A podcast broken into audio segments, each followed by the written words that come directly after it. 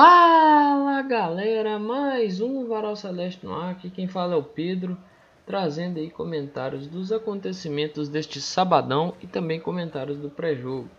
Aí tem aquela, né, de tentar dar uma adivinhada na, nos acontecimentos aí, na relação, né, dos, dos jogadores e comentar mesmo expectativas sobre esse jogo, beleza? Antes eu quero destacar a entrevista do Rafael Cabral, não uma fala específica, até porque se for destacar uma fala específica está muito mais dentro do pré-jogo do que aqui isoladamente. Mas é, você vê o tanto que os caras estão satisfeitos de estarem aqui, sabe? Satisfeitos de trabalharem aqui, estão satisfeitos em fazer parte desse grupo. Isso é importante, velho. Isso faz bem pro torcedor, sabe? Eu tava vendo a questão da, das entre, da entrevista dele, né? E assim, cara, tem a questão da diferença da folha salarial, né? De fato, o Grêmio, o Grêmio talvez é um dos postulantes ao título, se não se não é o time mais disparado nesse quesito, é um dos times aí que vai brigar forte, né? E eu tava vendo o Rafael da Rosa falando disso no portal Gremista. Eu vou até disponibilizar a live que ele fez com o Rodrigo Genta. E eu aconselho assistir. Mas daqui a pouco eu volto nesse tipo de comentário. É, mas lembra disso aí, é a live do portal Gremista do Rafael da Rosa. E daqui a pouco, mais para frente, eu vou citar isso de novo. E aí você vai entender porque que eu tô deixando esse negócio meio solto aqui ainda. Mas a fala do Rafael Cabral é meio que também entender o que que de fato está acontecendo e um chamariz para a realidade, né? É entender que o Cruzeiro está num processo de reconstrução. Então é importante você ver a vontade desses caras estar tá aqui. Não é só, ah, eu tô aqui porque tá me pagando em dia. Não, tá, tem vontade de estar tá aqui. Então isso, isso é importante. Importante também é o número de sócios, né, velho? O Cruzeiro bateu os 50 mil sócios na sexta-feira. Isso é maravilhoso, velho. A torcida comprou o projeto e que continue crescendo esse número, né?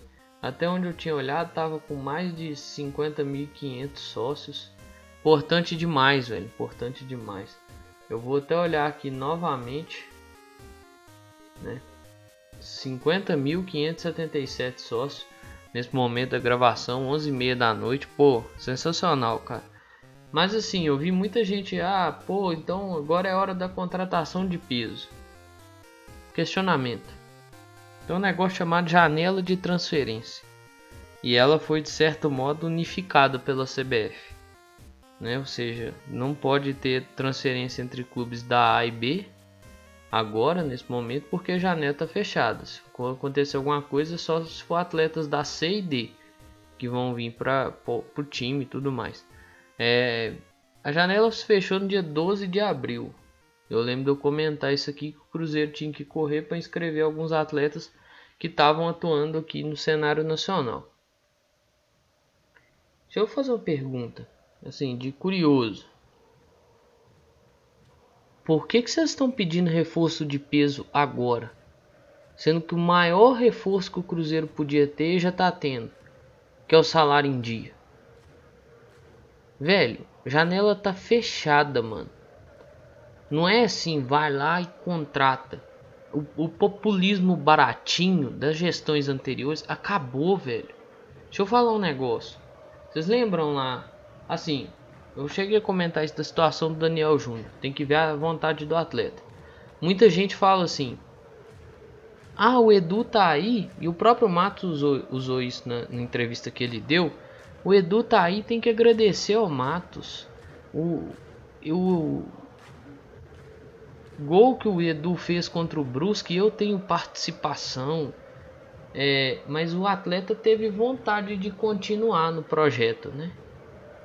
Porque, por exemplo, o Sidney e o Michael, dentro de suas carreiras, dentro dos tempos que jogaram na Europa e nos times que passaram, e da forma com a qual eles passaram nesses times, eram reforços de peso da gestão anterior, né? contratados sob a batuta do Alexandre Matos, Sérgio Santos Rodrigues, Vanderlei Luxemburgo. É, eles não ficaram, né? Porque o salário era incompatível, né? por mais que poderiam até se encaixar dentro do projeto, mas o salário era incompatível. Não ficaram. O Fábio.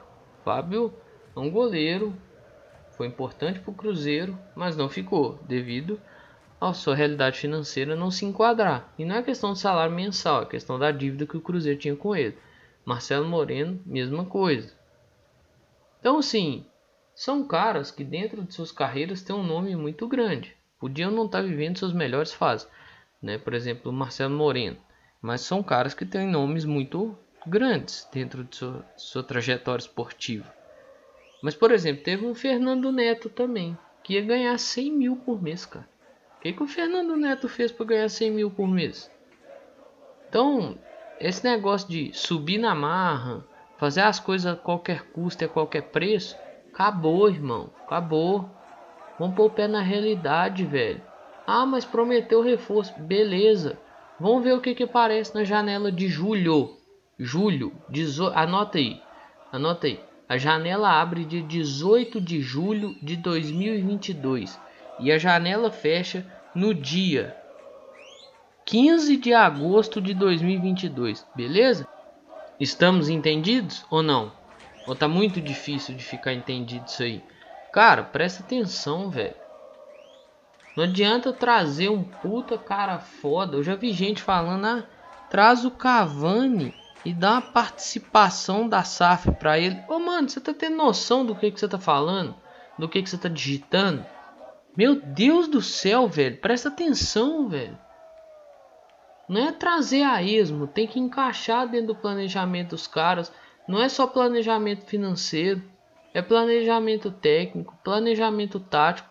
Não adianta você trazer um cara que não se adequa que esse cara não vai jogar, velho. Presta atenção no que você tá fazendo, cara. Tem cara aí que veio que não tá jogando, porque às vezes não se adequa. Matheus Silva. Presta atenção, velho. Meu Deus do céu, gente. Vocês estão no mundo da lua. Vocês estão em Nárnia, velho. Volta pra terra, gente. Põe o pé no chão.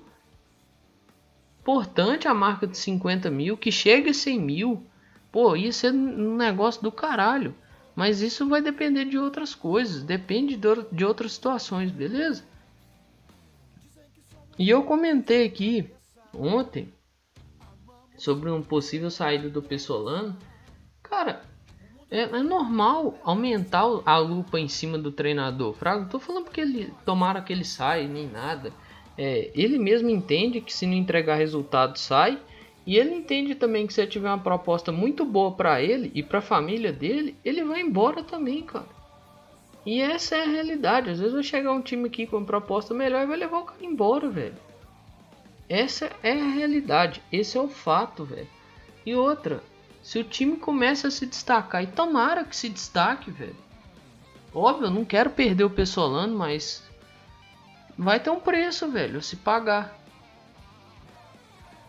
Já começa a atrair olhar. Isso não tem jeito, é um time organizado que dentro das limitações que tem, faz raiva na gente, essas limitações, faz demais. Tem hora que falta um cara para enxergar o jogo de uma maneira mais clara. Tem hora que falta um cara para ser reserva do Edu. Tem hora que falta um lateral direito. Tem hora que falta, sei lá, perna. Que às vezes a sequência tá grande. Fala em sequência, essa semana é foda. É jogo contra o Grêmio hoje. É jogo contra o Remo na quinta-feira. Jogo contra o Náutico na outra, no dia 15. Pô, semana pesada, velho. E é jogo contra o Grêmio em casa, contra o Remo em casa e contra o Náutico fora. Ou seja, você joga dois jogos em BH, tem uma viagem para Pernambuco, voltar depois joga contra o Sampaio Correia, mas aí dá uma semaninha de pausa. Então assim, é, dentro dessas limitações do calendário, das viagens, é, das limitações, por exemplo, financeiras, da limitação física, porque tem atletas que se lesionaram nesse processo, ele vem conseguindo entregar boas coisas. Por exemplo, o Zé Ivaldo chegou e ele soube encaixar o Zé Ivaldo. O Zé Ivaldo encaixou e ajuda muito dentro desse sistema de três zagueiros. Com dois zagueiros, quando ele jogou, foi assim contra o Tombense, foi assim contra o Remo, depois do, do jogo contra o Londrina. É, do jogo contra o Londrina, o Cruzeiro passa a usar três zagueiros. Mas antes disso, o Cruzeiro usa dois zagueiros em dois jogos com ele de titular. E cara, ele vai bem. Tem pontuações aqui e ali, mas vai bem. Ajuda o time. Primeiro jogo estreia dele contra o Remo, a derrota não foi uma derrota normal, né? Convenhamos. Uma derrota que teve uma interferência muito grande da arbitragem. Mas soube encaixar, o Léo Paz, por exemplo, soube encaixar. Por quê? Porque trabalhou com o Léo Paz no Liverpool e no Montevideo Wanderers. É... Neto Moura, soube encaixar. Já já, precisava de um ponta, soube encaixar o já já. Ah, muita gente reclama, o Luvanor, né, que agora encaixou também, mas muita gente reclama, pô, reclamou que esses caras chegaram e já estrearam. Mas vocês têm que lembrar que teve muita baixa física. E teve a saída do Vitor Roque também. E teve muita baixa física, velho. E outro, o Zé Ivaldo estreia contra o Remo, não é porque o, o Pessolano olha e fala assim, não, eu preciso estrear o Zé Ivaldo para fazer um teste. Não, o Cruzeiro não tinha o Brock, tava suspenso. Vocês lembram disso? Então tem que ponderar essas coisas, velho. E é bom que ache lugar para esses caras. Falando aí do pré-jogo, e daqui a pouco eu volto na fala inicial, né? É, os relacionados devem ter mais ou menos aquela base que foi enfrentar a Chape que vinha jogando, né? Tirando o Léo Paz, que lesionou, tá fora. Tem que ver se o Bidu vai para o jogo, né? O Bidu parece que tinha um problema físico. Vamos ver se, se, se tá apto a, jogar. E aí fica muito mais as, as, dúvidas se vai levar o Rafa Silva para o banco. E assim, no decorrer do jogo, se tiver condição, promover a estreia do atleta. É, Marco Antônio parece que volta poder ser relacionado. Será que vai ser relacionado? Parece que estava voltando, né, fazendo aquele processo. Se tiver condição, será que vai ser relacionado? Eu acho que não. Ainda mais estava fazendo esse processo e pela fala dele na live do Samuel Venâncio, né, que o Marco Antônio é um atleta de 55, 60 minutos e ele quer atletas de 100 minutos. Canezinho, será que retorna nessa partida? Será que vai figurar pelo menos entre os relacionados com possibilidade de, de jogar? Fica esses questionamentos. E tem o desfalque que já era desfalque desde a partida contra o Londrina e vai ser desfalque ainda mais umas partidas para frente, que é o João Paulo, né? João Paulo que fez a cirurgia e tudo mais. Então vamos ver o que, que, que aparece aí, né? Tem o Brasão também, mas eu acho que cai na mesma situação do Marco Antônio retornando agora e tal, talvez o treinador opta por não colocá-lo em campo. Beleza? E o Ronaldo falou sobre o jogo, né, velho? É talvez aí depois do Atlético e junto com a América, e eu coloco a América nesse bolo por causa das questões dos ingredientes emocionais que tem no jogo contra o América. Talvez aí seja o segundo desafio junto com o time do América mais complicado que nós temos até o momento na temporada. Enfrentamos um Bahia bem equilibrado, mas eu falo assim, daqueles desafios que quando você pegava lá no começo do ano, você olhava as tabelas e falava assim, hum, tem o desafio contra o Atlético, que é muito difícil, tem contra o América pelos componentes emocionais e tem o desafio contra o Grêmio, que também é bastante complicado, e tem o Vasco e tal, mas eu falo assim, desses mais próximos, né? o Vasco está mais para frente. Depois, claro, se provou que alguns outros foram bem complexos, por exemplo, o jogo contra o Bahia, né? Mas eu falo aquela análise prévia, né? Que é a análise que às vezes acaba enganando um, uma boa galera aí. Então é, é, um jogo muito complicado, né? O Ronaldo falou isso. É, entender a importância desse jogo, entender que não é um negócio simples. O Cruzeiro vai entrar em campo contra o Grêmio, vai golear o Grêmio, não pera aí, gente. Vamos ter calma. E não adianta achar que, pô, vai ser um jogo molinho e tal. O Grêmio tá na nossa frente. E aí entra aquilo que eu sempre falo, falo isso desde o ano passado e vou continuar repetindo isso. É até chato eu ficar nessa insistência toda, mas eu vou continuar nessa insistência, eu vou continuar batendo nesse tipo de situação, cara. Que é o seguinte: Cruzeiro tem que olhar para cima, olhar para o adversário que está à frente dele e buscar passar ele, que no caso é o Grêmio, um adversário direto. Então tem que olhar para ele e buscar passar ele, beleza? Aí vai passar o esporte de tabela e tudo mais, mas é, se ganhar. E nós, nós estamos vendo um Cruzeiro e Grêmio numa Série B pela primeira vez se enfrentando por causa de gestões incompetentes. E aí eu retorno aquela fala lá inicial do da live do Rafael da Rosa que eu vou disponibilizar e ele conta como que o Grêmio chegou nessa situação. E é e o roteiro a gente conhece. Nós que somos torcedores do Cruzeiro, nós conhecemos o roteiro. Incompetência de dirigentes. A mesma coisa que aconteceu aqui. Só que no nosso caso aqui os dirigentes foram competentes ao bolso deles, né? Lá no Grêmio parece foi incompetência pura mesmo. Então, e a situação lá não tá fácil, parece que o presidente deles lá tá para sair candidato a governo né, do estado ou política do estado lá e as coisas lá não andam das mais simples. Então vou disponibilizar a live aqui, mas Cruzeiro e Grêmio estão se enfrentando na Série B por pura incompetência de suas gestões. No Cruzeiro, gestões passadas e no Grêmio, uma gestão que ainda está lá. O Grêmio tem um time de 10 milhões de reais de folha numa Série B. Você vê o tanto que o Grêmio está equilibrado financeiramente. Como que o Grêmio caiu é algo que o Rafael da Rosa conta lá. E o que, que eu estou falando de folha? Cara, realmente, folha não se compara, folha salarial não entra em campo para jogar, né? Quem entra são 11 contra 11. Então cabe aos atletas igualar na vontade e correr atrás. Mas é para você ver a diferença do Grêmio que caiu e a diferença do Cruzeiro. Esse é o único efeito comparativo, né? que é a fala do Rafael Cabral, que é o seguinte: o Cruzeiro está no processo de reconstrução. A folha salarial do Cruzeiro mostra isso. E o Grêmio está num processo em que mantém sua estrutura econômica bem consolidada, bem trabalhada. Então nós conseguimos perceber essas situações. Né? Mas dentro do campo é outra parada folha salarial não manda. Que manda é futebol jogado, beleza? E o Cruzeiro bota à prova aí seu desempenho com casa cheia, né? O Cruzeiro basicamente vendeu todos os ingressos possíveis e vai ter casa cheia, Independência cheia e bota seu desempenho em casa à prova, né? O Cruzeiro tem aí jogos contra seu terceiro jogo em casa, né? Jogos contra Londrina e Brusque Brusque e Londrina nessa ordem.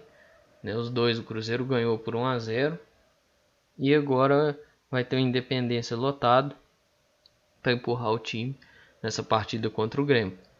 É um jogo complicado, mas como o próprio Ronaldo disse, o próprio Ronaldo sabe, a própria equipe do Ronaldo sabe, e esse time do Cruzeiro também sabe, se quer alguma coisa dentro do campeonato, precisa ir bem em casa.